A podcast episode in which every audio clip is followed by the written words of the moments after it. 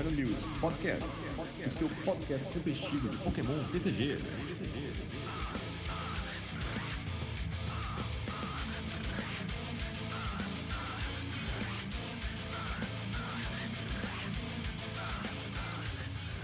Bom dia, boa tarde, boa noite e boa madrugada. Seja bem-vindo a mais uma edição do Dragon News Podcast, o seu podcast competitivo de Pokémon TCG.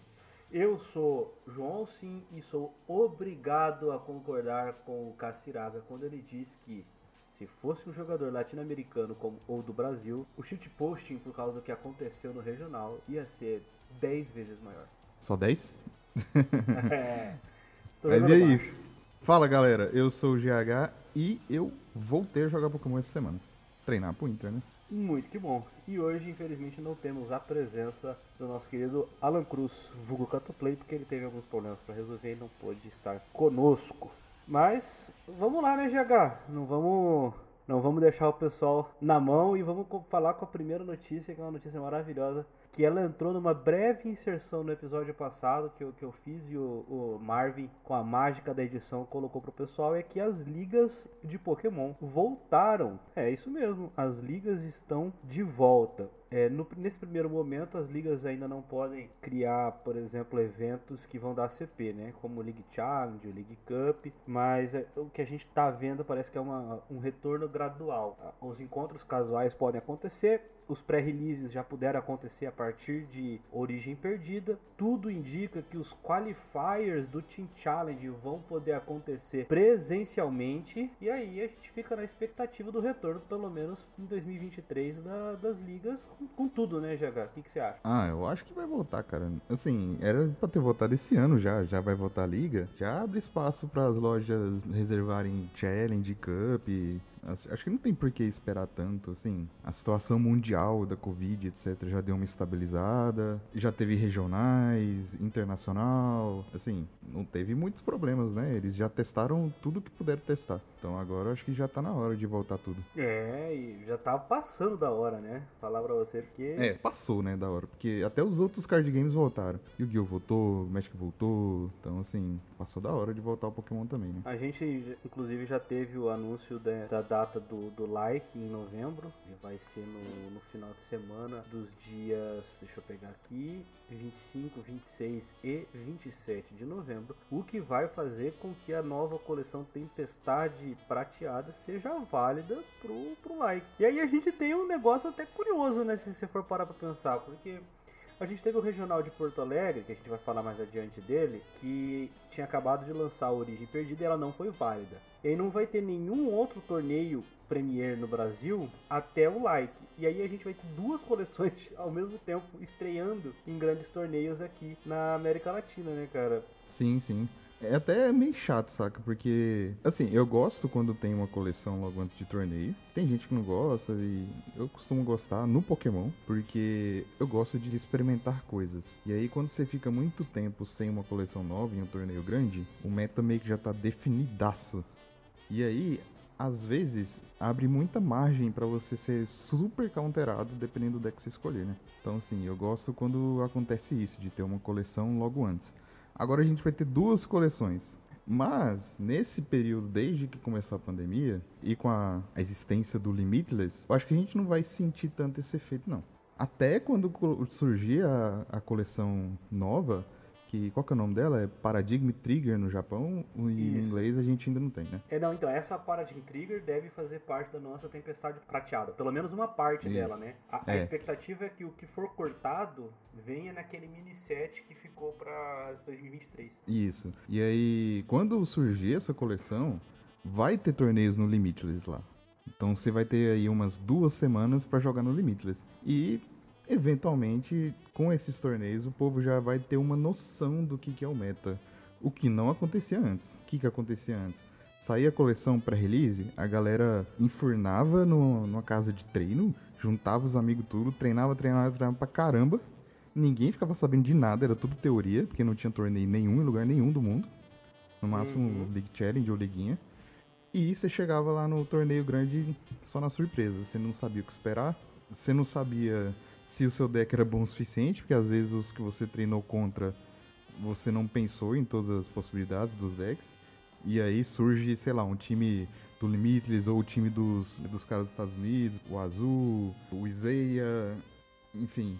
Eles chegam com ideias novas e acabam indo bem no torneio. Então, com a existência do Limitless, acho que esse efeito vai ser um pouco mitigado. Porque hoje aqui, ó, já tem tipo duas semanas de Lost Origin, é isso? É, estreou. É, duas semanas, Tem né? duas Na semanas, gravação desse podcast vai dar mais ou menos duas semanas. Pouco menos, né? Porque ela lançou oficialmente dia 9, pra gente no dia 16, apesar de que tinha gente abrindo bem antes, né? Sim, é, tinha gente abrindo bem antes. Acho que no limite eles têm umas duas semanas. Pra datar Ele- definitivamente o podcast, a gente tá gravando no dia 21, então Isso. é, vai ter aí duas semanas, né? É, então, assim, nessas duas semanas o povo já tem uma noção do que que aumenta, né? Sim, sim. É isso que eu acho, que pro Inter aqui, a gente vai ter uma boa noção dos torneios online. Então acho que é um pouco mais tranquilo pra galera treinar e chegar com um deck redondinho, né? É, eu, eu também acho. A gente vai ter que ver, vai ver o pessoal já com os decks um pouquinho mais redondos, né? É, isso é bom e ruim, né? Se você for parar pra pensar. É ruim porque a gente perde essa. Pra quem tá assistindo, né? Não pra quem A foi jogar. criatividade. é. Você, você perde essa surpresa, né? Uma das coisas Isso. legais é você chegar lá. Eu lembro muito disso quando foi Guslord na Ganadel. Ali Foi, Eclipse, totalmente. que a carta saiu e, tipo, ninguém deu nada pela carta. E aí, de repente, você chega no, no, no like e a galera, um monte de gente jogando com ela, com uma, uma build com Mismagios e Beast Ring, sabe? Você não via ninguém comentando sobre isso. Foi uma lista muito bem escondida. E por outro, você pelo menos você vai chegar com decks mais bem formados, né? Decks assim, mais próximos do topo de performance que eles conseguem atingir, né? Então tem esses dois pontos aí. Sim, sim. E como, por exemplo, no Limitless, você joga com pessoas do mundo inteiro, então você vai ver diversas ideias diferentes e poder testar contra elas. E aí você vai ter uma noção bem melhor do que nas cegas. Às vezes nas cegas você fala, ó, eu imagino que o Lugia não vai jogar. Sei lá, não gostei da carta. Acho que o Lugia não vai jogar tanto não. E aí o Lugia é tipo o melhor deck do torneio. Aí você se ferrou, né? É, dançou bonito. É, mas sim, com, com torneio online isso já não acontece tanto. Você tem uma noção bem melhor, né? Eu vou falar pra você que eu- se eu for pro, pro Inter, o esquema é de deck elétrico. Tá prometendo, mas tem Dance Parse. Ah, os parça a gente resolve. É, É, resolve depois. vamos, vamos continuar aqui, a gente pode passar para a próxima notícia, que é exatamente falar um pouquinho do Lugia, porque a coleção Paradigm Trigger começou a aparecer no Japão, né? E é um nome bastante interessante, né? Gatilho do paradoxo, né? Uma coisa assim do paradigma. paradigma mesmo, é. É, Ficou meio abstrato, eu não sei o que quer dizer isso. É. Bom, não que céus em evolução seja uma coisa muito concreta pra gente entender, É. por exemplo. né? Os nomes Sim. são sempre muito curiosos. Né? É, Mas- os nomes denotam um pouquinho do Pokémon. Tipo, céus em evolução é o quê? É um bicho que vem do céu. Quem que vem do céu? Rayquaza. Umas paradas assim. Lost Origins. No Japão era Lost Abyss, né? Então a galera já tinha uma ideia que era Giratina. Agora, Paradigm Trigger, se me falar, ah, vai vir uma coleção tal, eu... Que vem nisso? Não faço ideia. Pois é, mas nessa coleção Paradigm Trigger a gente vai ter uma carta que, assim, ao meu ver, tá prometendo ser uma grande estrela no nosso meta. Não sei se a fraqueza dela vai, vai causar o terror, mas eu achei bastante interessante, que é o Lugia V.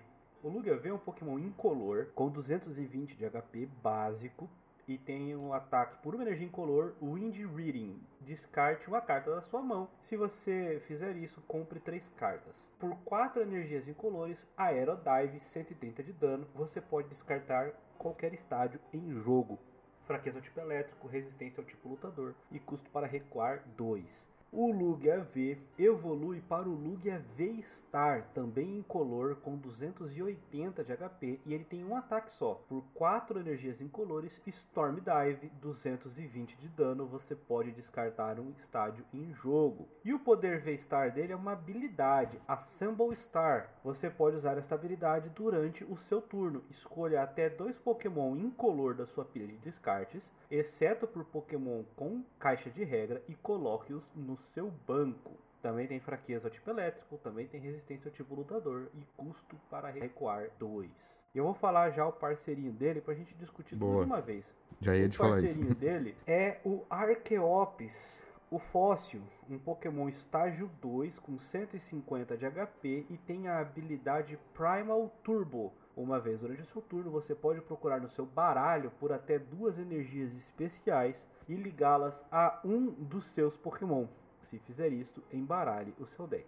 Por 3 energias incolores, Speed Wing, 120 de dano, fraqueza ao tipo elétrico, resistência ao tipo lutador, custo para recuar 1. E aí, GH? A Cal é puxar o Arceops pro banco e bater um milhão com o Lugia? Com certeza, cara. Com certeza.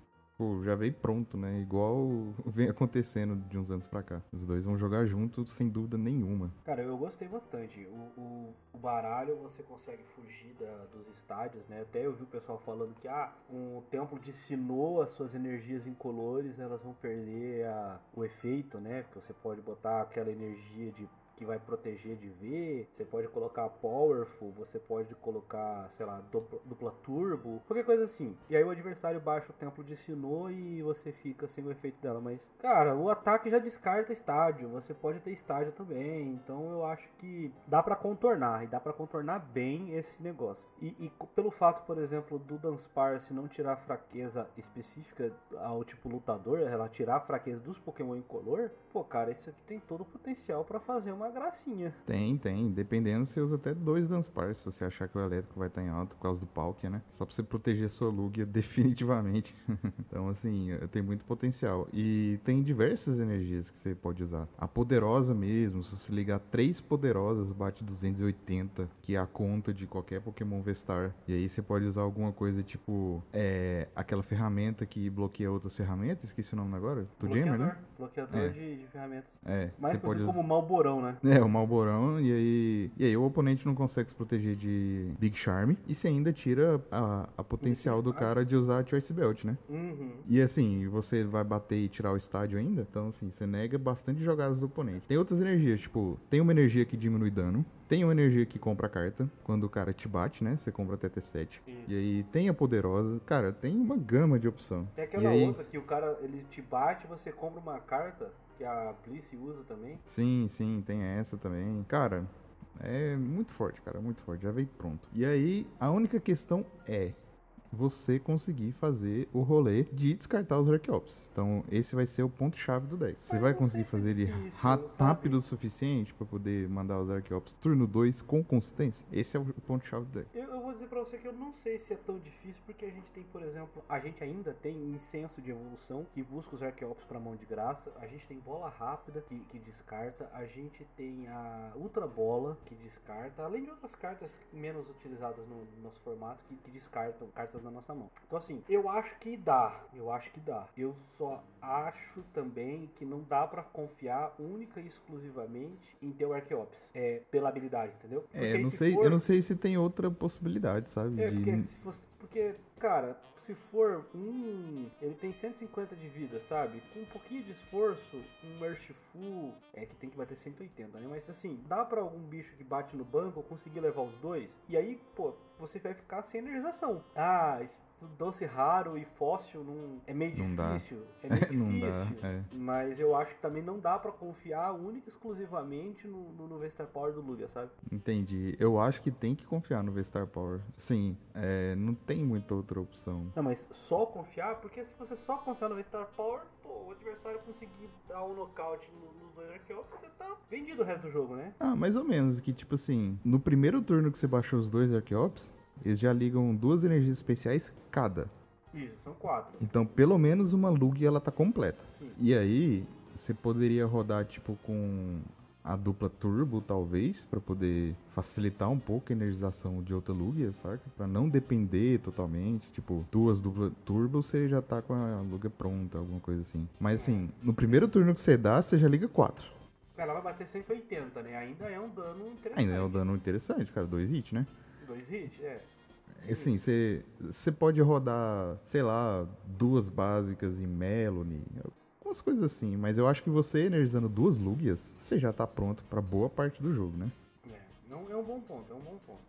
É, e tipo, o Arceops tem 150, não é fácil nocautear isso. E tipo, você puxar um Arceops pra nocautear, a Lugia tá viva. Então é complicado, cara.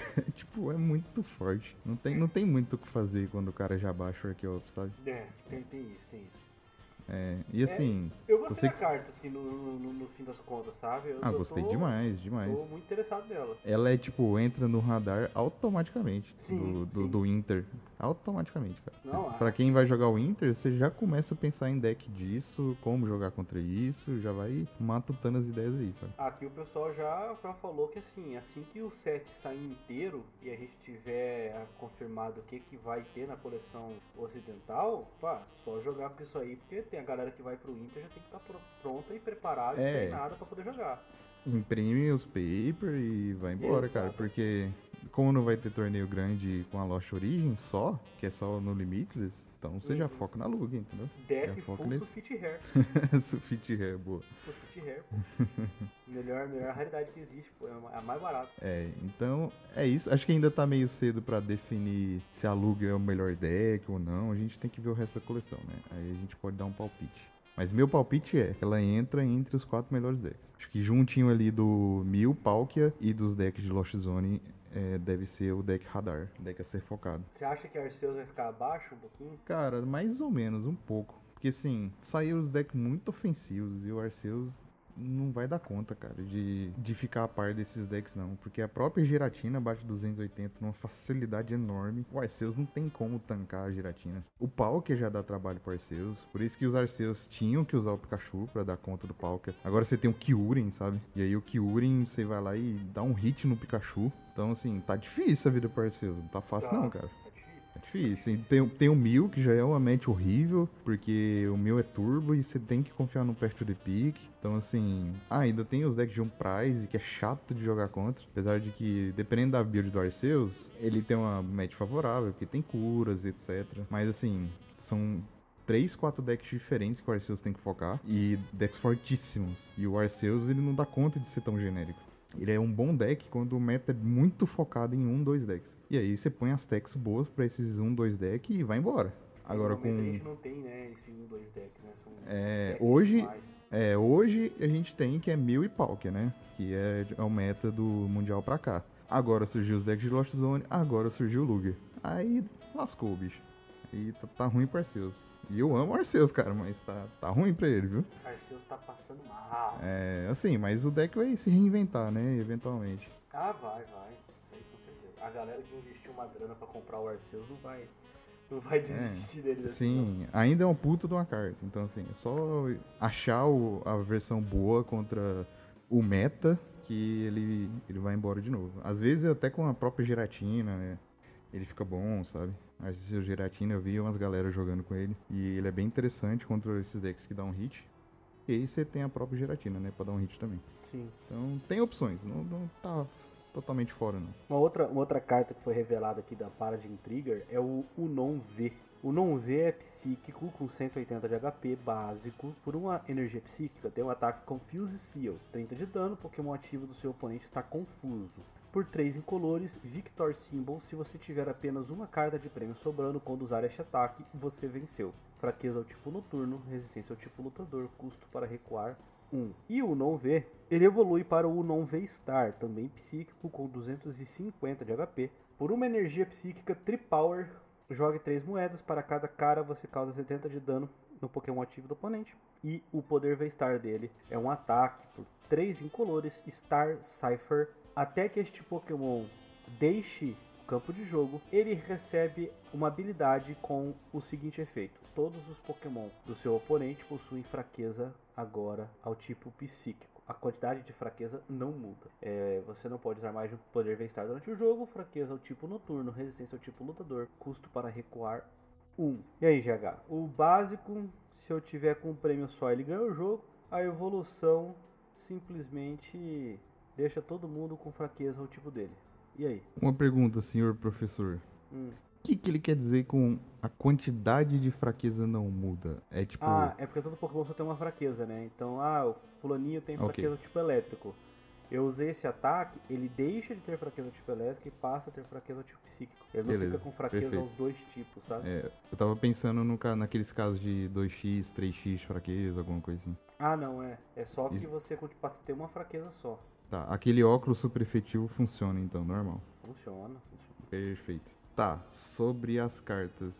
Primeiro, uma pequena curiosidade que o nome da carta é o G, e eu tô aqui pensando por que, que ele é a letra G. Não é o V, não, cara? Esse não é o G, não? Acho que o V é tipo um V, né? É Não? o V, é o V, pô. Ah, Porque é? se você olhar o V-Star, eles estão formando a palavra V-Star. Ah, Ah, lá, tá. o Então. da frente é o V, aí lá no fundo tá o S, esse logo à esquerda do da frente é o T, aí Sim, atrás tem- tá o tem A, total lá razão. no fundo R. Sim, tem total razão. Então, esquece Pô, que esse. ficou, ficou interessante, porque a carta do básico, que é o não V, é o não V. Aham, E na e carta do V-Star- V-Star, tá os V-Star. É, eu confundi com G, eu pensei, pô, por que, que não é o V? Mas tem razão, é o V. Só que eles fizeram tipo um V minúsculo. Eu não lembrava do não V. O G, eu Do lembro. jogo. Ah, o G, ele tem um, tipo um Uma perninha embaixo, eu perninha, acho. é. É, é verdade. Então, perfeito. Ficou bem legal. Se a ternada desse bicho não vier com o alfabeto inteiro, eles perderam uma chance muito massa. Podia fazer um, um não V Union e todos do alfabeto na carta. Não, não dá ideia, não. Não dá ideia, não Enfim. dá ideia, não dá ideia. Vamos lá pra carta então. Três incolores pra você ganhar um jogo quando faltar um prêmio. É, ok, vai. É tipo um custo aceitável. Não é difícil de fazer com a engine Lost Zone. É Não é. basicamente um Mirage Gate ligar uma energia. Então assim, ele é uma opção viável de tech contra, o- contra os decks de Lost Zone. Principalmente na Mirror, porque geralmente na Mirror ganha quem bate primeiro e continua mantendo a pressão durante o jogo inteiro, né? Então, na Mirror, se os dois decks rodarem muito bem, quem pegou o primeiro prize geralmente ganha. E aí, se o cara ficar com um prêmio faltando na Mirror dos decks de Lost Zone, você usa esse anão, de algum jeito, né? Você precisa usar Mirage Gate, então não é tão fácil. Dá pra jogar em volta disso? Dá. Dá pro cara ter dois prêmios e fazer jogada de Sablai e ganhar direto. então, assim, não é a prova de falhas. Eu achei uma carta bem interessante, assim. É, dá pra usar de diversas formas e tem essa opção, né, de você ganhar o jogo quando você tá atrás. Acho legal. O V-Star, eu não sei, cara, como que a gente pode aplicar esse, essa carta direito. Porque, assim, o V-Star como atacante é terrível. Ele tem que Então, jogar três moedas. O ataque dele é muito ruim, cara. É horrível, cara. é É muito horrível. ruim. Eu vi um monte de gente assim meio animada com o V-Star Power. Mas, tipo, o ataque normal é muito ruim. Se Sim, fosse cara. um efeito como o do ADP, sabe? Tipo, ó, o ADP deu o GX, pega, dá mais dano, pega prêmio. Você matou o ADP, você continua, né, dando mais dano, continua pegando. Agora não, ele tem que ficar em campo. Pois ele é. tem só 250 de vida, e são três energias pra dar esse ataque.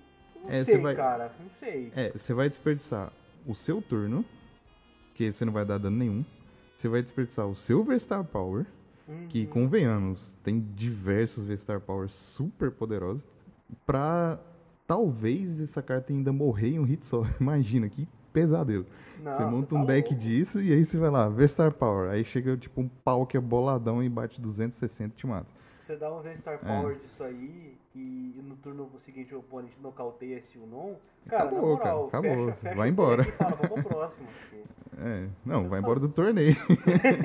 vai embora É do o famoso torneio, cara. 02 drop. 02 Nossa. drop. Tá louco. É, então, cara, não tem como. Tipo, se ele tivesse um ataquezinho melhor, ainda era ruim por causa disso aí. Porque se ele morrer, acabou o efeito, né? Sim, se ele morrer, É. acabou o efeito. Um jeito de mitigar isso é se fosse uma habilidade. E, sei lá, se ele precisasse ser o ativo, alguma coisa assim. Eu acho Aí, que se fosse uma ok. habilidade com uma dificuldade pra ela ser ativada. Porque também se fosse uma habilidade tipo, ó, ba- baixei o não ver no T1, T2 evoluir, virei o marcador, tá todo mundo fraco, é o tipo psico, não dá. Ela tinha que ter É, alguma condição mais é. chatinha, sabe? Mas eu acho que seria mais, mais interessante. Isso. Se tivesse uma condição bem específica, tipo, sei lá, é no segundo turno de jogo você pode usar essa habilidade. E aí, se você passou do segundo turno, você não usa mais. Alguma coisa assim. Não sei, mas sendo ataque, não tem como, cara. Só se for um deck muito específico, num combo muito esquisito, pra poder ser bom. Mas o V-Star eu não vejo jogo, não. O V eu vejo. É, vamos ver, dá pra, dá pra pensar. O V dá- Apesar de eu preferir o Slowbro, mas É, mas não é todo deck que consegue usar slow. Não né? é todo deck que consegue fazer. Seguindo aqui, a gente tem um, um conjuntinho aqui que vai fazer aquele, aquilo que você odeia, GH. É um deck rogue que vai aparecer em algum torneio grande, tenho certeza. Não. Entendeu? Que é o deck dos ratinhos aqui. Como que funciona? Vamos lá. Ó, a gente tem o. Todo mundo tem. é, ah, não, não é todo mundo não. A gente tem o Morpeco com 60 de vida. Ele é do tipo noturno e ele tem um ataque por uma energia elétrica. É, sim, ele é Dark com atacando por energia elétrica. Peco Bomber, você só pode usar este ataque se algum DDN seu usou o ataque DD Short durante o último turno. Este ataque causa 60 de dano a cada um dos Pokémon no banco do seu oponente. Então, se o seu DDN deu DD Short no turno anterior, você dá um spread de 60 em todo mundo do banco do seu oponente. O DDN é psíquico, também tem 60 de vida e ele tem um ataque por uma incolor, tem o WAP, dá 10 de dano, e por uma elétrica, DD Short 60 de dano. Você só pode usar este ataque se o seu Togedemaru usou Togedash durante o seu último turno. O Pokémon Defensor está paralisado, então vai bater 60 e deixar paralisado. O Togedemaru ele tem, ele é de metal e tem 80 de vida. E por uma energia elétrica tem o ataque Togedash, 10 de dano, joga uma moeda. Se sair cara e este Pokémon for nocauteado durante o próximo turno do seu oponente, o seu oponente não pega cartas de prêmio por isso. E a gente ainda tem o Pikachu. O Pikachu é do tipo elétrico, tem 70 de HP. E por uma energia elétrica dá o Pika Strike, 20 de dano. Se o seu DDN usou DD Short durante o seu último turno, este ataque causa 180 pontos de dano adicionais. Fraqueza ao tipo lutador e custo para recuar 1. Ah, eu não dei as fraquezas, né? O Morpeko é fraqueza ao tipo grama, o DDN é fraqueza ao tipo metal e o Togedemaru fraqueza ao tipo fogo com resistência ao tipo grama. O Togedemaru é o único que tem dois de custo para recuar, o resto é todo mundo com um só. E aí, GH, vai dar um controlezinho, um combozinho? Vai dar o que isso aqui? ah, cara. Já vi até que... com o Pikachu pra bater nos decks de água, GH. Pô. Você já viu a arte das cartas? Que maneiro.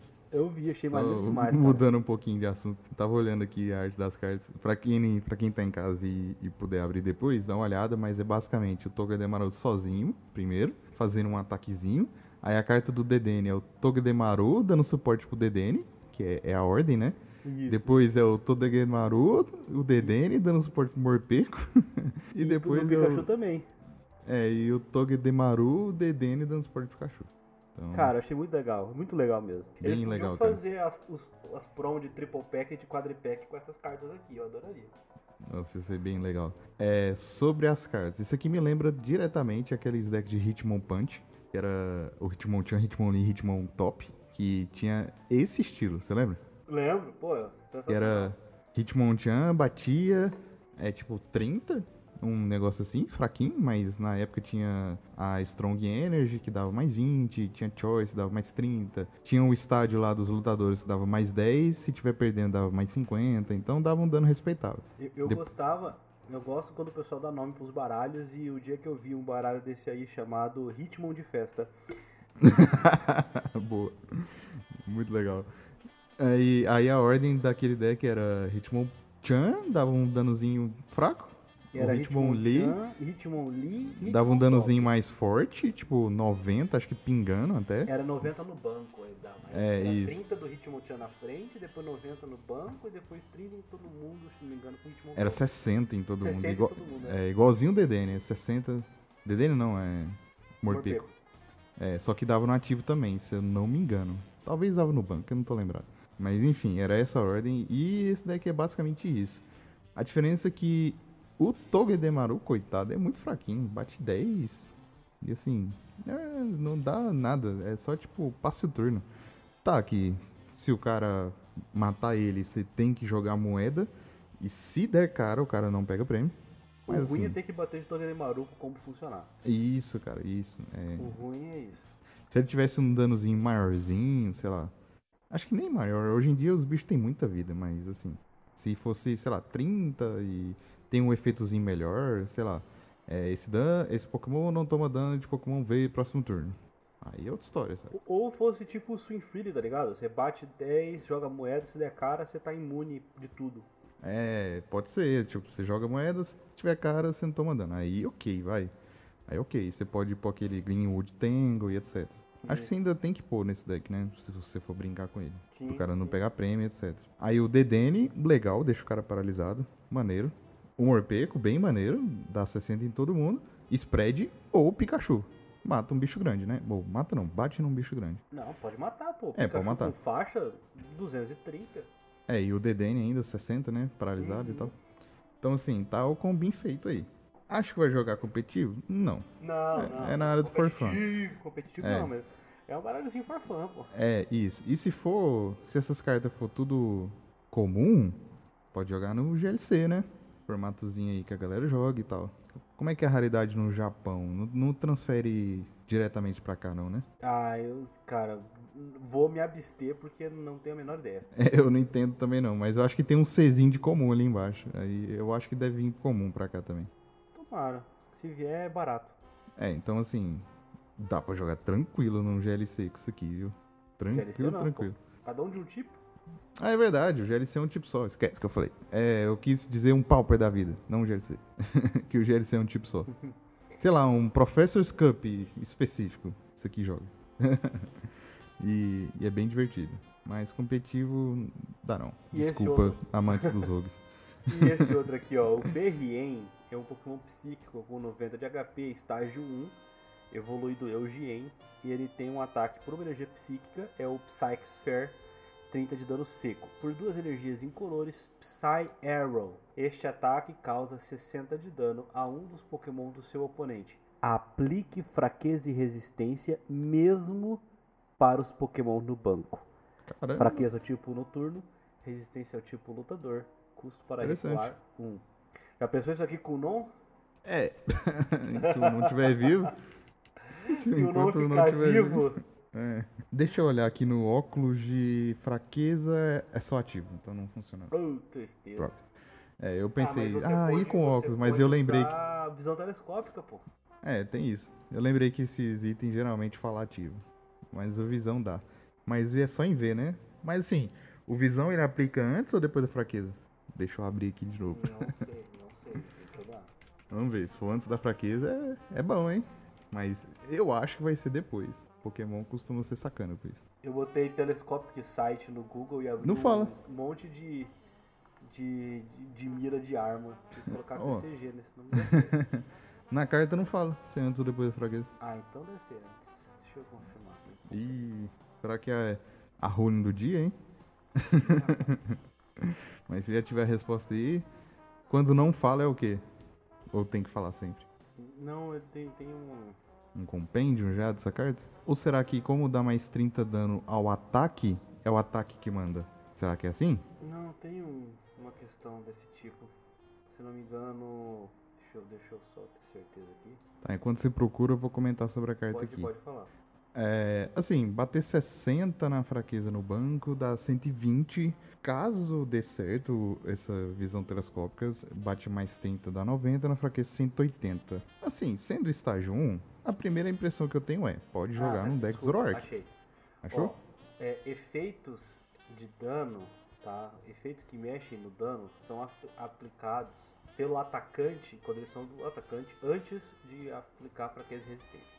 Ah, perfeito. Então Se seria são- 180. Se são pelo Pokémon Defensor, são depois de fraqueza ou resistência. A regra geral é essa. É, perfeito. Se não falou na carta, deve seguir essa regra, então. Isso. Então, sim, com esse telescópio você bateria 180 na fraqueza de algum bicho. E sendo o estágio 1, eu diria que a melhor chance dessa carta de jogar é num deck Zoroark como tech. Porque, assim, ele mesmo sozinho não tem como, né? 60 é muito pouco. E tem que evoluir do básico e etc. É, Então, seria uma tech e a maior chance é que seja num deck Zoroark. Pingar 60. Agora, deu se tem uma carta... Urshifu, Oi? deu aquela fofada, por exemplo, no Urshifu, É, Aí é. você vai lá e nocauteia ele com o Berrien. Porque o, o Zorobox, por exemplo, ele carece de um atacante psíquico, né? Estágio 1. Sim, e não só isso, ele carece de formas de dar boss. Porque você não, você não consegue muito puxar as cartas do banco, porque você tem que constantemente ficar rodando a mão pra achar as coisas. Então, é uma opção interessante. Agora, se tem outra melhor que ele, eu desconheço. Sim, tem que ir lá no Pokémon TCG Online e digitar lá.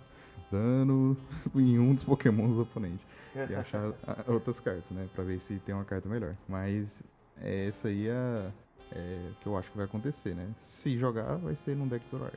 O último dos Pokémon que a gente tem para falar hoje é o Medichan, psíquico, com 120 de HP, estágio 1, e ele tem a habilidade Open Chakra. Se você possuir exatamente 4 cartas na sua mão, os ataques deste Pokémon custam 3 energias incolores a menos. E o ataque, o único ataque dele, por 3 energias incolores, Eager Kick 80 de dano. É se o seu oponente tiver um Pokémon VMAX em jogo, este ataque causa 90 pontos de dano adicionais, então 170. Fraqueza ao tipo noturno, resistência ao tipo lutador, custo para recuar 2. Outro atacante interessante, né? Interessante. Pro, pro, pro Zorobox. Exatamente, eu já ia falar isso pro Zorobox. Assim, talvez seja um pouco esquisito por, por você precisar de quatro cartas na mão, né? E o Zorobox costuma usar Cincino. E o Cincino, você sabe que às vezes ele tem 15 cartas na mão. Ah, você chama o juiz, pô. É, então assim, é uma, é uma forma de você atacar sem precisar de energia, que inclusive é uma das fraquezas do Zorobox. Você todo turno tem que achar uma energia. Uma energia twin, ou uma dupla turbo, ou uma energia básica e bater de flap ou alguma coisa assim. E esse rolê todo de achar energia é um dos problemas do Zorobox. Daria pra fazer, por exemplo, um deck focado de Medichan em que não tem energia no deck, alguma coisa assim, ou tem pouca energia. E aí, se você pega um VMAX, sei lá, não precisa ser focado também, né? Pode ser, sei lá, um Medichan, que no Zorobox já é suficiente. E aí, se você pegar um deck de VMAX, você tem aí um atacantezinho que bate 170, com faixa 200. O que é muito interessante. O que é muito interessante, dá uma fofada. e E, aí- joga bem com uma cartinha bem ali na frente, ó. Sim. A É, gente vai falar agora. a gente tem duas ferramentas que também saíram, que é o Grove Tablet. Fala do a outra primeiro, que já emenda com Medichan, que quem sabe joga. Ah, tá. Ah, não, não vai, não pode, não pode. O Medichan não pode. Por quê, Opa, cara? Por causa da, da segunda, do segundo parágrafo. Vamos lá. Earth Não, Tablet. fala aí, fala aí. é um item, uma ferramenta, e diz o seguinte: o Pokémon V ao qual esta carta está ligada pode usar este poder V-Star. Por 3 energias incolores, Star Gravity, coloque contadores de dano em todos os Pokémon V do seu oponente até que eles tenham 100 de vida restante. Então, por 3 incolores, você vai lá e deixa todo mundo com 100 de vida só. Que seja V, né? Claro. E o Grove Tablet é a mesma coisa. O Pokémon V ao qual ele tá ligado pode usar um poder V-Star. Esse poder V-Star, no caso, é uma habilidade Star Alchemy. Durante o seu turno, você pode procurar no seu deck por qualquer carta e colocá-la em sua mão, então embaralha seu deck. É um Arceus V-Star com um nerfzinho. É, Qualquer bicho V pode usar isso aqui. Você vai lá, vira o marcador, busca uma carta e é nóis. é ok, vai. Sim, você pode usar, por exemplo, deck de Lost Zone Box. Às vezes usa um V, tipo um, um Drapion, um Luminion. Então às vezes você baixa um Luminion, pega um apoiador. E aí você tá com essa tool bobeando aí, você dá a tool, busca outra carta. GH, GH, 1000 VMAX com isso aqui, cara. 1000 VMAX não tem. É verdade, é poder verdade. É verdade. Isso Mil aí é insta adição no, no mil. Sim, ganhou dois, dois, duas possibilidades de poder V-Star diferentes. Buscar uma verdade. carta ou deixar todo mundo com 100 de vida. É verdade, cara. É muito forte, cara. É Sabe, muito forte. sabe o que que é interessante também? Hum, É, nessa coleção da Lost Origin saiu o Mimikyu que dobra os danos em todos os. Pokémon. Então, assim, tem um, um potencial spreadzinho aí, né? Um combinho de spread. Então, assim, você dá isso aí, se os Pokémon V do teu oponente fica tudo com 100 de vida sobrando, tu faz esse Mimikyu, uma Psycho incolor, ele dá 10 de dano em cada Pokémon que já tem um contador de dano. Então, 10 pra cada contador.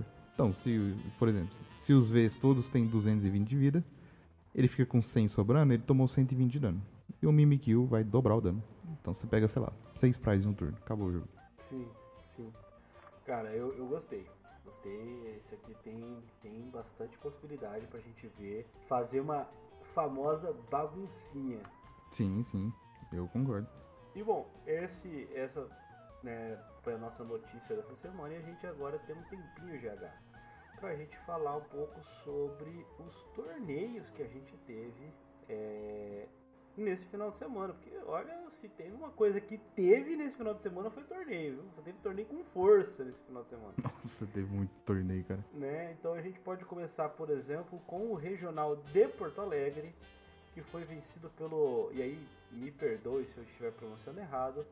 Pelo Dalton Aketa, usando um curiosíssimo baralho de Arceus V-Star com Slaking e Blissey. Cara, quando me falaram Slaking vai ganhar o regional, eu tipo, gente, que Slaking? Slaking, pô, eu não, pera, que Slaking, eu não lembro, porque eu, eu, eu, E aí, quando eu vi a carta, eu falei assim, gente, eu falei que esta carta não era boa.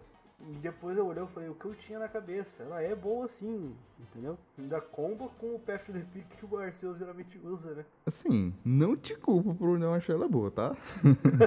ela não é tão boa assim. Obrigado, ela... obrigado, você é gentil. mas assim, é porque ela é, é boa como uma tech sozinha, né? E geralmente, quando a gente aí costuma analisar cartas, principalmente as cartas Vs, a gente vê, ó, essa carta aqui consegue ter um deck próprio dela? O Slaking não consegue. Não, não consegue. Simplesmente. Mas é um Mas, atacante assim, interessante. É interessantíssimo. Até porque é Arceus, cara. Arceus ele faz qualquer coisa ser viável, desde que você queira e o formato aceite, né? E aí foi uma sacada muito boa do Dalton. Eu fiquei sabendo que ele teve essa ideia junto com o Semedo. Então, Hum, foi uma ideia desenvolvida pelos dois, né? O Dalton Semedo. E foi muito boa a sacada. 260 de dano por 4 energias com um Path to the Peak ele ataca em qualquer momento. E uma choicezinha 290, você tá matando qualquer Pokémon V e do jogo, né? cara, é bastante interessante. Você tem a, a Powerful também pra poder ajudar, né? Então, subir um pouquinho esse dano se você precisar. Porque, por exemplo, É. o Slaking com, com Choice e uma Powerful, ele tá levando um Arceus V-Star do oponente mesmo que ele tenha o Big Charm ligado. Sim, sim. Uma coisa que eu achei curiosa desse deck é o fato de ele não ter nenhuma engine adicional. É Arceus e ponto. Mais nada. É, é só isso aí. Não tem muito o que fazer também, né? É tipo, estamos de volta naquela era do Re- Rexizard Green, entendeu? É tipo, Sim. Um tanque na frente e é isso. É, o que eu achei curioso foi, por exemplo, ele não ter Pump Cabu. Porque ele Sim. joga, se você olhar aqui na lista, ele joga com 4 PF to the Peak. 4 PF. Então, tomar um PF to the Peak primeiro seria muito, muito ruim, né? Você toma um PF to the Peak, já não tem V-Star, né? A vantagem Sim, é que, por sim. exemplo, o Slaking já fica podendo bater sempre. Mas É. você fica sem V-Star. E, e, sei lá, né? O V-Star do Arceus, eu acho assim, ele é bom, né? É, eu gosto de usar o V-Star do Arceus quando eu posso. Então, É, é bom usar, cara. Mas assim, eu acho que o, o meta favoreceu um pouco, porque eu acho que não tá tendo tantas mirrors de Arceus como no começo.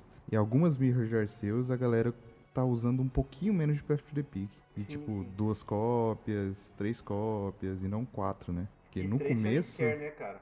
Três E- Scare, é, se você olhar. Sim, Então- sim. E ele já tem uma vantagem clara no, no eventual mirror, né? Sim, qualquer, Mas, assim- qualquer Pokémon que o oponente bata e não leve, ele volta pra mão, porque é todo mundo incolor nesse deck. É. Ó, eu não assisti os jogos, eu pretendo assistir depois. Eu só sei que, tipo, ele deve ter jogado muito, porque, cara, eu não jogaria com esse deck nem a pau. Não porque o deck é ruim, mas, cara, me dá um trem ruim, assim, de o deck praticamente depender das cartas que você tem na mão e do seu top deck. Porque, assim, a quantidade de vezes que eu já me fudi por causa disso, de, tipo, tomar Marne e as cartas que eu tenho na mão é aquilo, tipo, não tem nada pra fazer. Assim, isso se você não comprar uma. sempre. É raro, mas acontece muito. Sim, você depender dos apoiadores é horrível, sabe? Porque às vezes você não vai comprar apoiador. Então, assim, eu tenho pavor desse tipo de deck.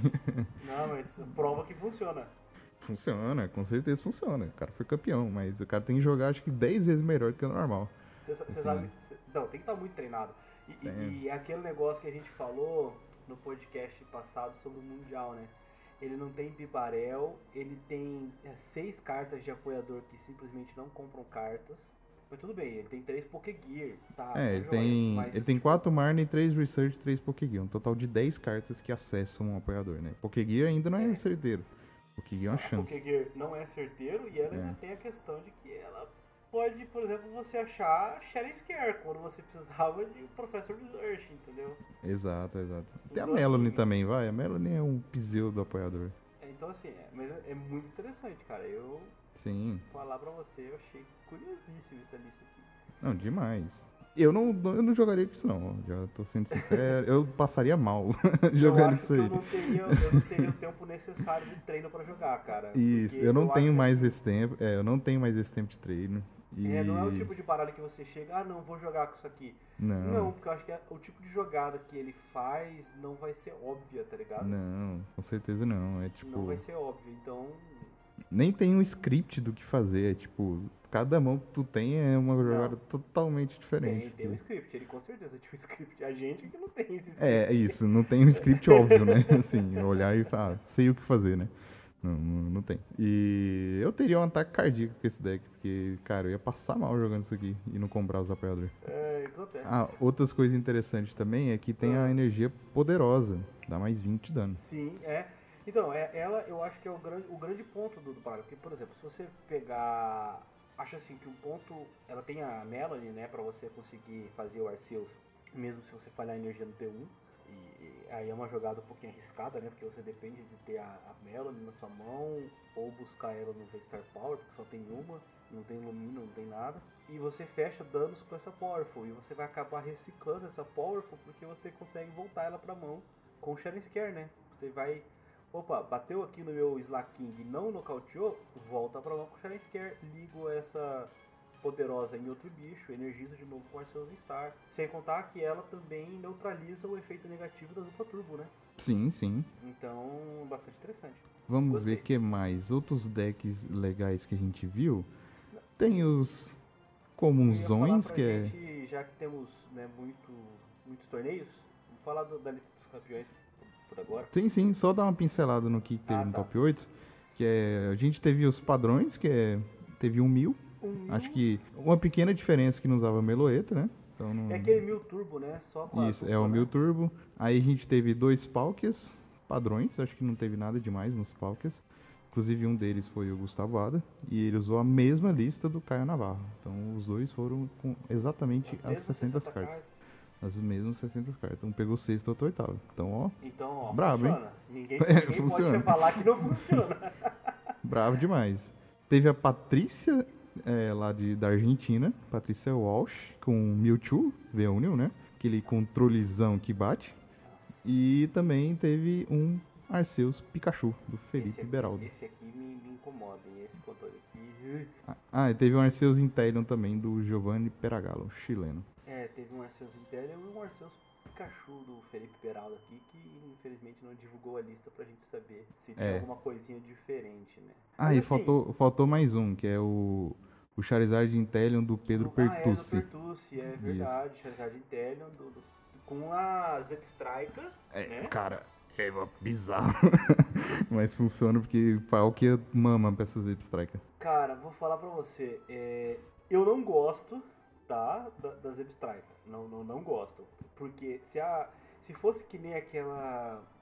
Aqueles bichos que assim, ah, se você evoluiu nesse turno você dá dano a mais, beleza. Mas ela tem que ter um outro Pokémon Rapid Strike batendo no turno anterior, pra ela dar dano extra, beleza. Agora, ter um Urshifu Rapid Strike pra poder levar os Arceus e os bichos com fraqueza ao disputador, eu achei da hora.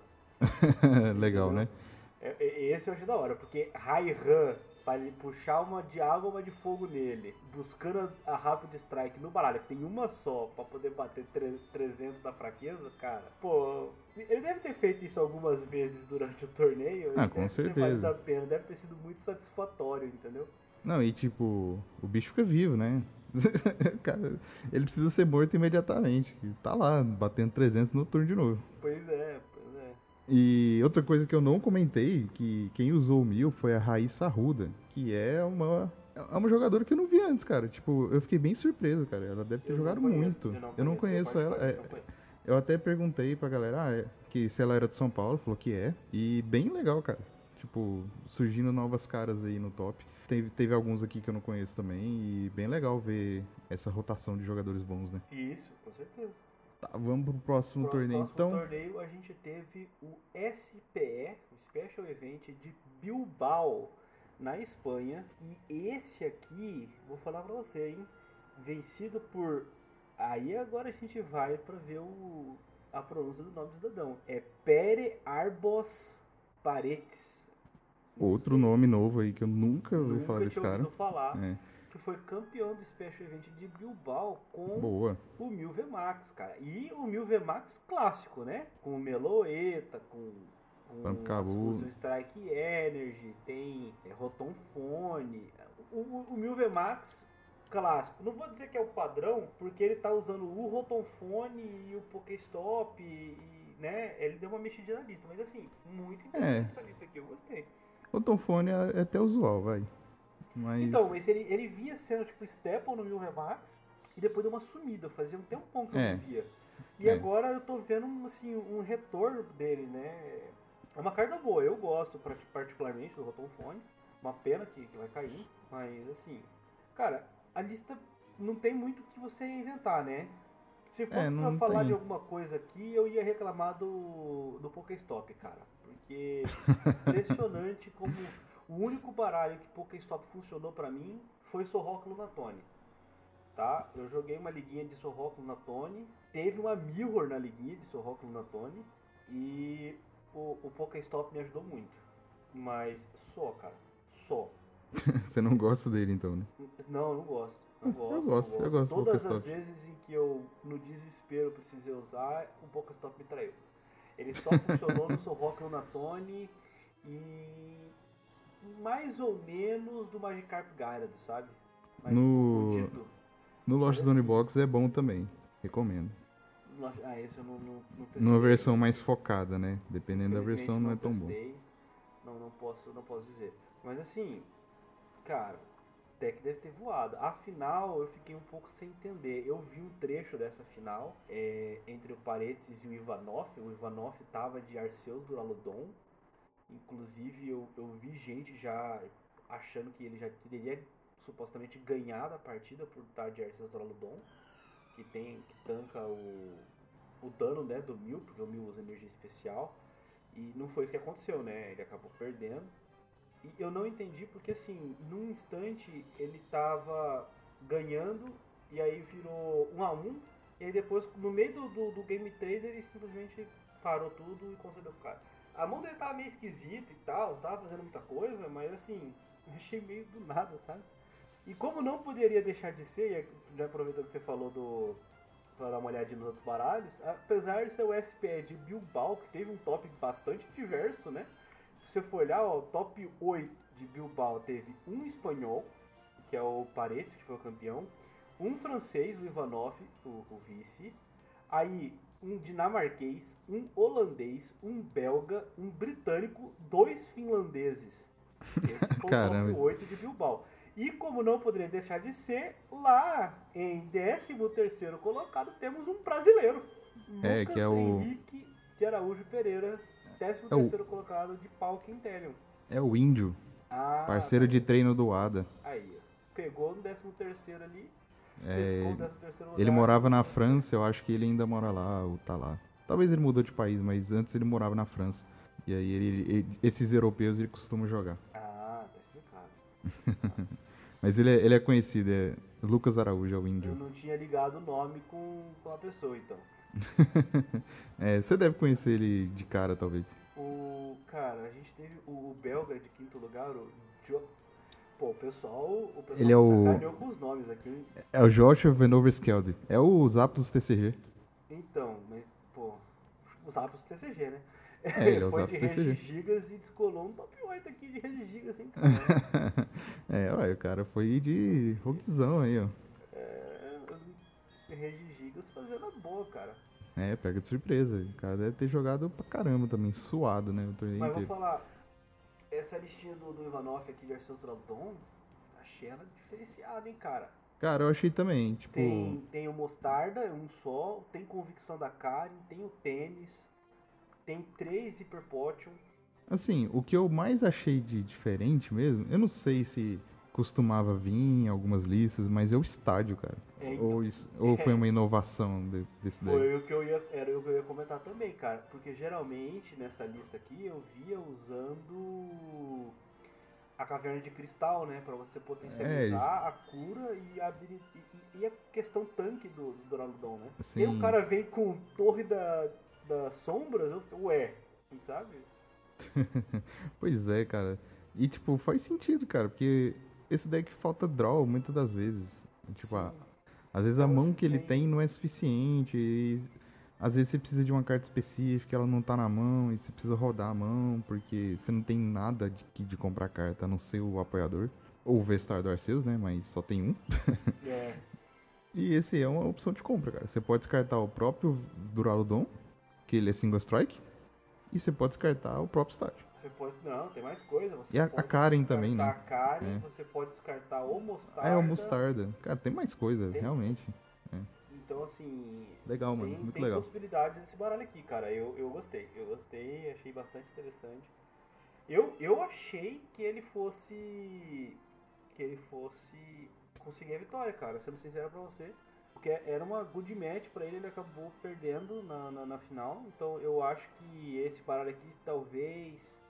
Ah, é que agora vai mudar, né? Mas se tiver alguma outra, algum outro torneio grande, eu não sei como é que tá o calendário na, na Europa e nos Estados Unidos é, para antes do, do nosso like, que aqui não vai ter mais torneio, né? Mas lá ainda tem alguns.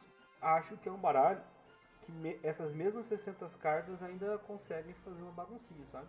Sim, sim. Eu acho que o que deve ter pesado na mente.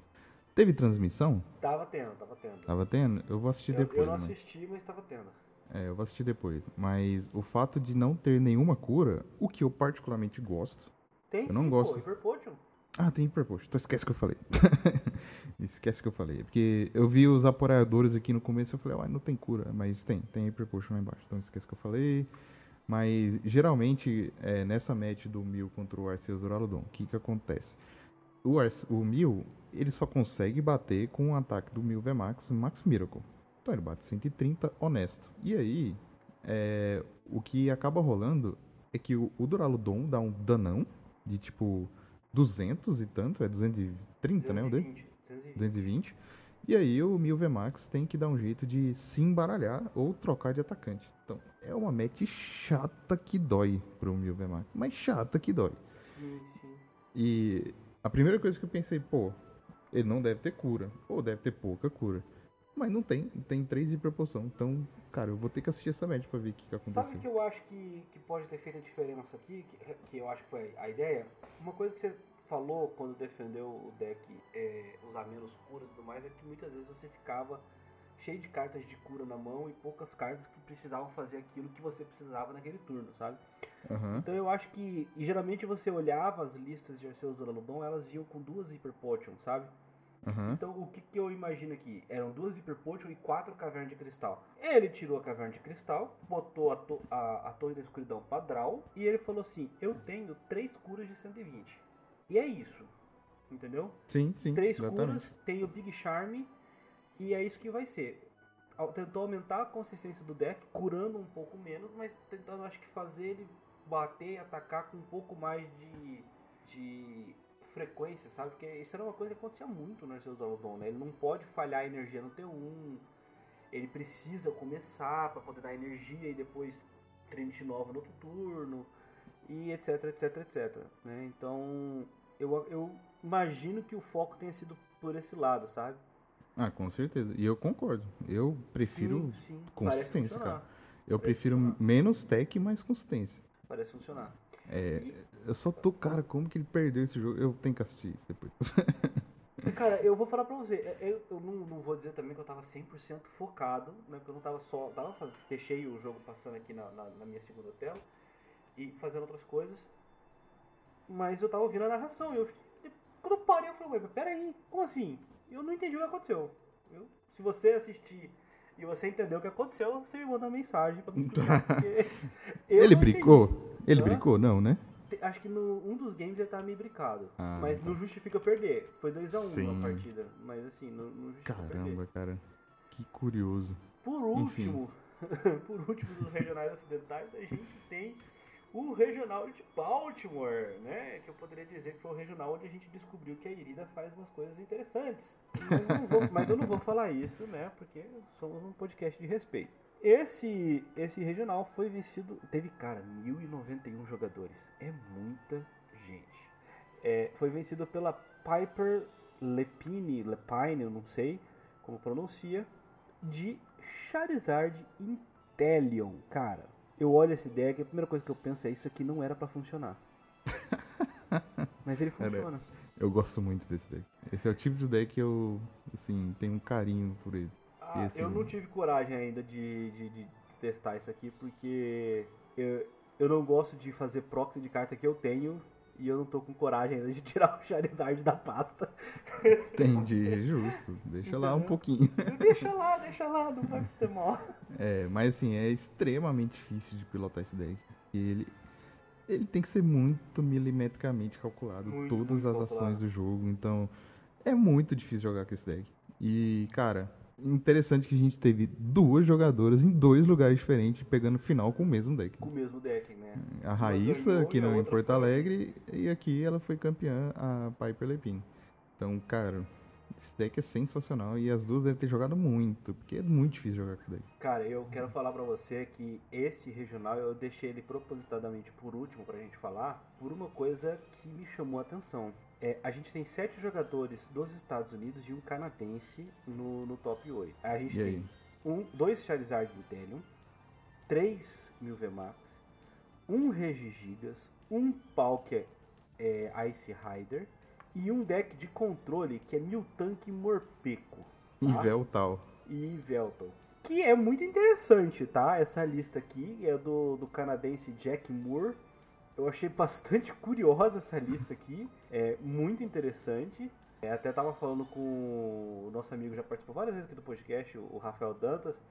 E ele falou que assim, cara, um controle muito bem bolado, sabe? Com quadro Saturnino, tem a Shauna pra não tomar decaute. Tem muita coisa, sabe? Interessante aqui nessa, nessa lista. O cara pegou top 8. Mas você pode reparar que não teve nenhum Arceus. Nenhum Arceus. É verdade. É verdade, cara.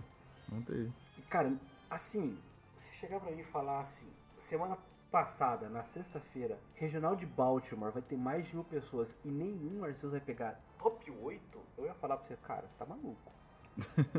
Não, você tá, você É tá verdade, meio cara. maluco, porque com, assim, pelo menos umzinho.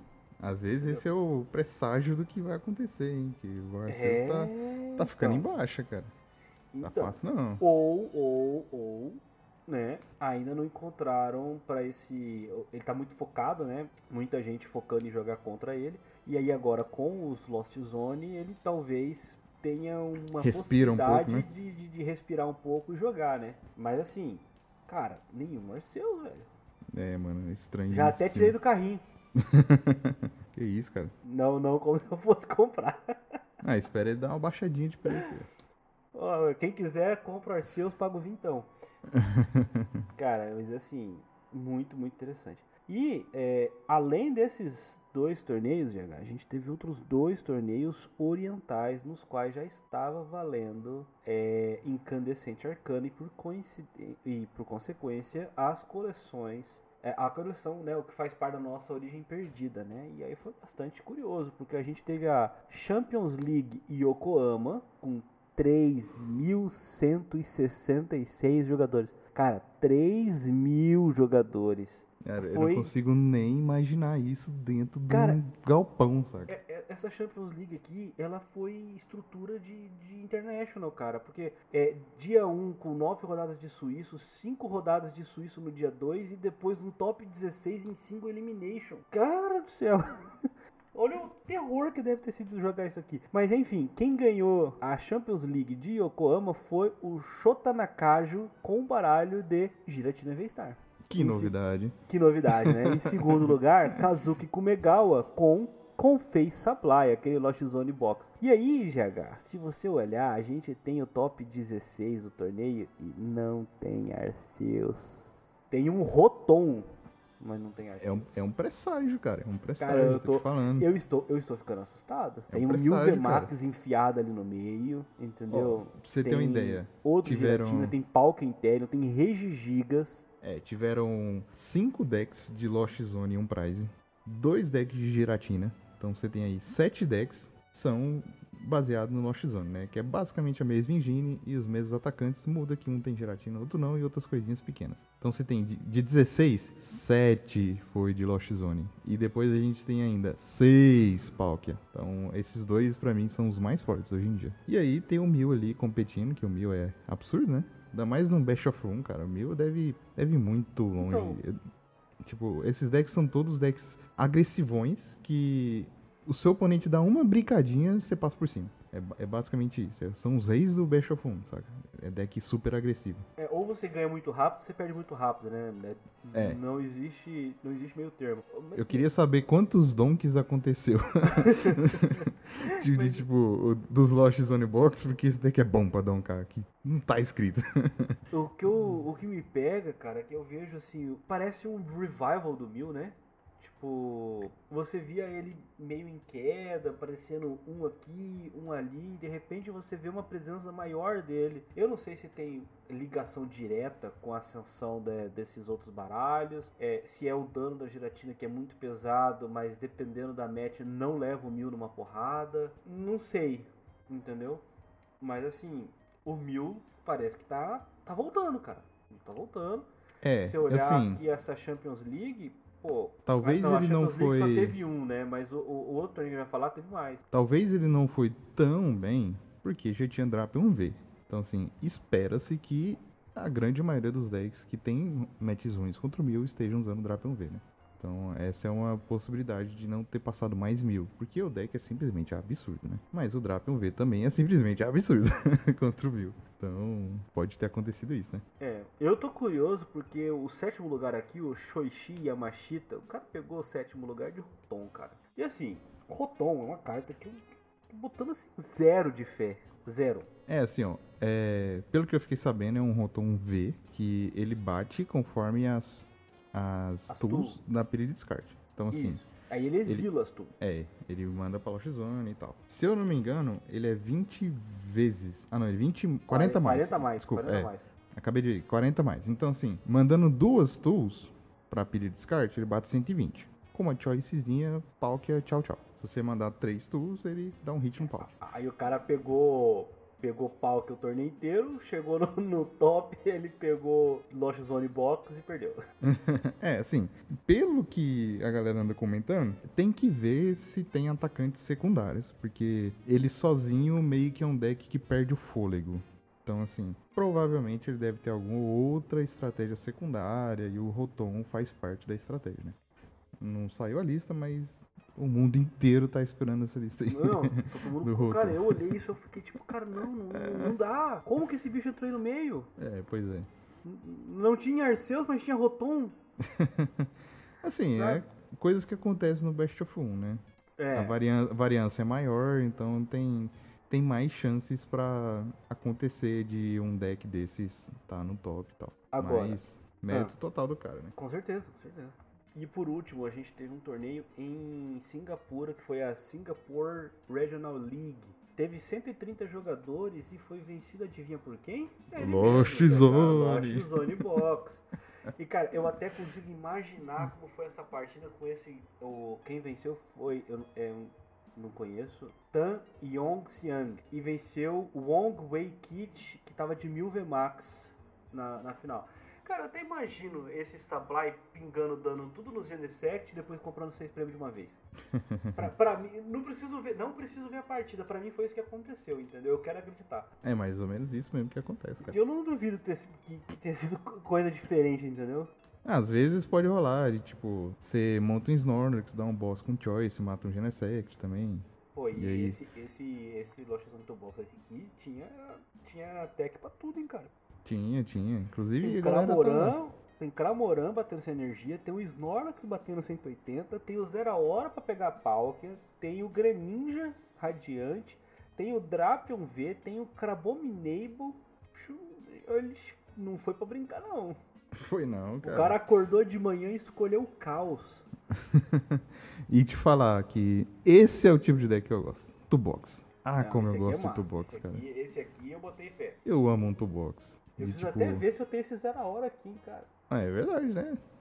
Mas De ele é repente- raro, de parece. repente aparece um zero hora desse assim, né? Eu acho que eu não tenho, né? Mas vai ter. É, é, só pra explicar um pouquinho pra galera, o Zero Hora ele bate 110 se o Pokémon for um V, e se com uma choicezinha ele bate 140, o que significa Knockout Poké. Então, é basicamente É, é rolê, hein, cara. Não, não é fácil, mas assim, Não, as energias você levar um pau aqui. assim, Você é, o deck usa... Gate, O deck usa Mirage Gate, tem Rehan. Então, assim, como o Palkia também é um deck que ele não tira sua mão, que assim, ele não tem Marnie, Roxane, se tiver uma cópia, então não é um deck que vai ficar mexendo na sua mão o tempo todo. Então, esse deck de Lost Zone Box, ele acumula cartas na mão, ele fica com 10, 12, 14 cartas na mão. Então, num turnozinho usar, né, desse- cara? É, num turnozinho desse, você vai lá, baixa zero hora, Reihan, ligou a elétrica, bateu, ou ligou a energia, pegou a choice do deck com Reihan, ligou no zero hora, subiu, tchau, Palk. E aí, já era, né? Não tem muito o que fazer. É, aí você mata um Palk e aí, tipo, é, como esse deck só vai uma choice, então se o cara matar o zero hora, você não bate de novo de zero hora, mas você tem todo o resto do deck, né? É, você tem, pode- tem tudo. É, tem tudo. Você, pode dar, tipo, dois hits num Palkia com... Bate uma vez de Cramoran, termina com o Snorlax. Ou então pinga com o Sableye matando alguém e deixa, tipo, uns 30 de dano no Palkia. Aí você baixa com o Crabominable e mata o Palkia. Então, assim, tem milhares de jogadas pra fazer. E tem o Drapion, que é mil, né? Baixou o Drapion, matou. O cara matou o Drapion, não tem nada não. Vara, Quick Ball, Drapion de novo, matei e ganhei o jogo. Cara, é muito imoral isso. Tem moral, cara. Moral, tá ligado? É isso, sabe? Não, o, o Mil sem Lost City, que a, a ga- galera agora tá usando Lost City, pra quando matar o Drapion, mandar embora de vez pra Lost Zone, né? Sem Lost City, não tem nenhum jeito do Mil ganhar do Drapion V, a não ser o cara tinha Simplesmente não tem não, como. Hein? Não tinha pensado nisso não. Mil nocautear o Drapion com Lost City. É, pode ser uma boa. Assim, o Drapion ainda pegou os três prizes dele? Pegou. Mas tu não perde o jogo automaticamente, né? Ah, mas ele pegou porque ele mereceu. Foi merecido, né? E aí a galera agora de mil tá usando um Lost City, ou até dois, dependendo. Justamente pra lidar com o Drapion. E aí você manda ele embora pra sempre. Interessante o deck, eu gosto muito Interessante, deck. interessante, cara. Eu tô, tô curtindo o caminho que o jogo tá. Eu gosto do, do formato assim, sabe? Do jeito que tava, por exemplo, quando saiu o Mil ou com o Arceus, ou logo que o Palkia saiu, em que a gente via um ou dois baralhos só no meta, eu não curtia não, cara. Falar pra você, eu não, não achava legal. Gosto dele mais diverso. Ah, agora sim, pô. Você chega, você tem um monte de baralhos diferentes jogando, entendeu? Você, É. que você fala assim, poxa, esse baralho aqui, ele tá se destacando mais, né, no, no meta que a gente tá tendo. Então, esse baralho aqui, ele pode estar... eu posso dizer que ele tá um pouquinho acima dos demais, mas ele não tá disparadaço acima dos demais, entendeu? Como, por exemplo, tava o Palkia um pouquinho pra trás, ou como tava Arceus logo que ele saiu, sabe? Ou o Mil, então, que o Mil saiu e ele quebrou o formato, basicamente. Você via só Mil jogando, né? Então, assim, É. tá- Assim, eu gosto de, de surgir mais decks. Surgiram dois novos decks agora, que é o Lost Zone Box barra Giratina e uma variaçãozinha do Palkia com Kyurem, né? Então, imediatamente já surgiram esses novos dois decks. Então, deu uma balançadinha no meta. E só tem uma coisinha que eu achei ruim de surgir esses decks, é que a Mirror do Lost Zone Box é horrenda. Horrível. Tenebrosa. É muito ruim de jogar, porque é muito corrida de prize e, e não tem muito o que fazer, sabe? Ah, É, acontece, é né? complicado, cara. É, é complicado a Mirror. Acontece. De outros decks ainda tem algumas opções de jogada, porque geralmente Mirror de V-Star contra V-Star, nem sempre você vai dar um hit, às vezes você vai dar dois hits, e aí tem, tem mais opções de jogadas pra você fazer. Mas Lost Zone contra Lost Zone, cara, é um hit sempre. é lá e cá, é tipo, matou, matou, matou, matou, matou, É. matou. O, o jogo vai ser decidido naquele que perder é, a cadência turno de nocaute, né? É, isso. Eu, E- eu falei que na liguinha eu tinha jogado a Mirror de Sorroco na Tony e eu, cara, foi. Isso definiu o jogo, porque eu perdi. é, eu fui o. Era, era MD1 que a gente tava jogando, né? Eu comecei o jogo, porque meu oponente ganhou na moeda. E ele mandou eu começar. Só que aí ele falhou o ataque no T1 dele. E no meu T2 eu falhei o ataque também. E aí eu dependia muito de que ele falhasse o ataque no T3. E aí ele precisava de tanta coisa e ele foi descartando energia, energia, energia, energia. E aí quando ele conseguiu montar tudo, faltou uma energia pra bater. Porque ele descartou uma pra poder comprar com o Greninja e ficou sem energia na mão pra poder ligar. Aí ele falhou o segundo turno. E aí, dali pra frente, eu não falhei mais. Aí eu consegui ganhar. Então Pois é. Mirror de deck baby, é isso aí, cara. Quem, quem É, falhar o e nocaute... tipo, e o pior é que o Lost Zone Box é outro rolê. Tipo, não precisa de energia. Você precisa pôr quatro cartas na Lost Zone e pronto. O resto do jogo você tá batendo. Porque por causa do Cramboran. E aí você bate sem energia, então é mais fácil você bater. Então, basicamente, o que, que o cara do Lost Zone Box tem que fazer? Geralmente, quem vai segundo tá na vantagem. E aí, quem vai segundo precisa dar dois Confei e um Chorus. É isso. Dois Confei, um Chorus e bater, entendeu? E esse deck é muito consistente pra fazer isso. É muito consistente pra fazer isso. Então, quase sempre, quando ele vai segundo, ele consegue bater no T1, salvo exceções, né? Então, numa Mirror, por exemplo, se eu sei que o cara tá de Lost Zone Box, eu mando ele começar. Porque eu, eu quero matar T1. Então, é horrenda, cara, essa Mirror. E aí, o formato tem que evoluir pra counterar esse deck. Porque do jeito que tá, ele é absoluto. Ele é o melhor deck. Ah, assim, eu não, não sei se ele tá absoluto, absoluto. É, assim, é O uma. absoluto foi o Palker que meteu 8 decks no, no top 8, entendeu? É, Foi assim. o Mil que fez 7 decks em 8 no, no torneio. É, É, tá muito isso- forte, muito sim, forte. isso aí é, sim. é chato de enfrentar e tal. Mas assim, é, dá pra sobreviver.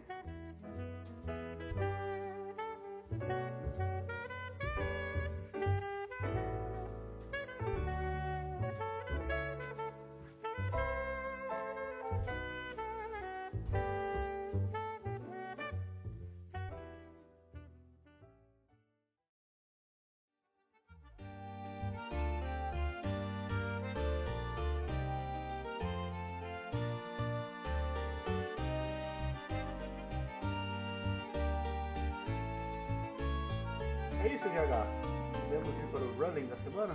Vambora. Bom, o running da semana tinha a ver com aquela Starmie que atacava descartando energias. Ela descarta energias e vai causando dano de acordo com a quantidade de energias que ela que ela descarta. Eu queria saber se ela tivesse aquela wash energy, a energia banhada, se não me engano que ficou em português, ligada a ela e ela atacasse um Duraludon, se ela iria causar dano ou não.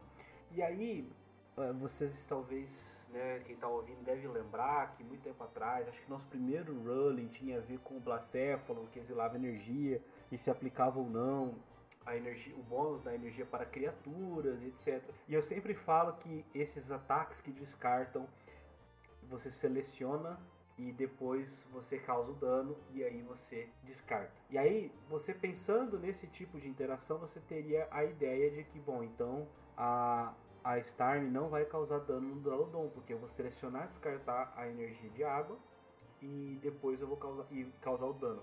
E vou descartar depois, né? Mas nesse caso é uma exceção. Por quê? Pelo modo como está escrito a carta, você não tem como calcular o dano dela sem descartar a- as energias. Né? A, a próprio texto da carta manda que você descarte energias para poder atacar.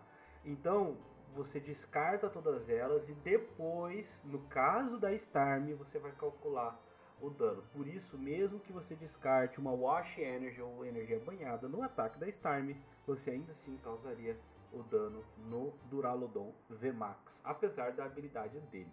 E para a semana que vem, a pergunta que eu quero deixar tem a ver com o Malamar, que acabou de sair na coleção Origem Perdida. Ele tem um ataque que faz com que o seu oponente revele a mão. Se você encontrar uma carta na mão do seu oponente que seja igual a uma carta na sua mão, ele dá mais dano. E aí eu quero saber: e se meu oponente tiver uma energia básica na mão dele? O que acontece? A resposta na semana que vem aqui no Dragon News Podcast. É isso aí, galera. Muito obrigado por ter ouvido o podcast dessa semana. Deixe aí nos comentários qual desses decks novos aí que você tá mais curtindo. Lost Zone, Giratina, Kyurem, ou se você vai gostar também do futuro Lugia. Então deixa aí um comentário pra gente, a gente gosta de ler e responder, então participe com a gente. Muito obrigado, até semana que vem. Me segue em redes sociais, eu tenho o Facebook, é o que eu mais uso, Gabriel Monteiro. Twitter tá paradão lá, GH_PTCG, mas conforme eu for jogando torneio, eu pretendo atualizar algumas coisas. Então Cara, é isso. joga a partida de Yu-Gi-Oh! e quer falar que vai atualizar aí. pois é, agora eu tô de volta pro Pokémon. Vou jogar os dois. e é isso, até semana que vem. Fui. É isso aí, pessoal. Você pode me seguir lá no Instagram ou no Twitter em arroba joãoalcim. Também seguir lá o projeto da Pokédex em arroba mypokédexproject.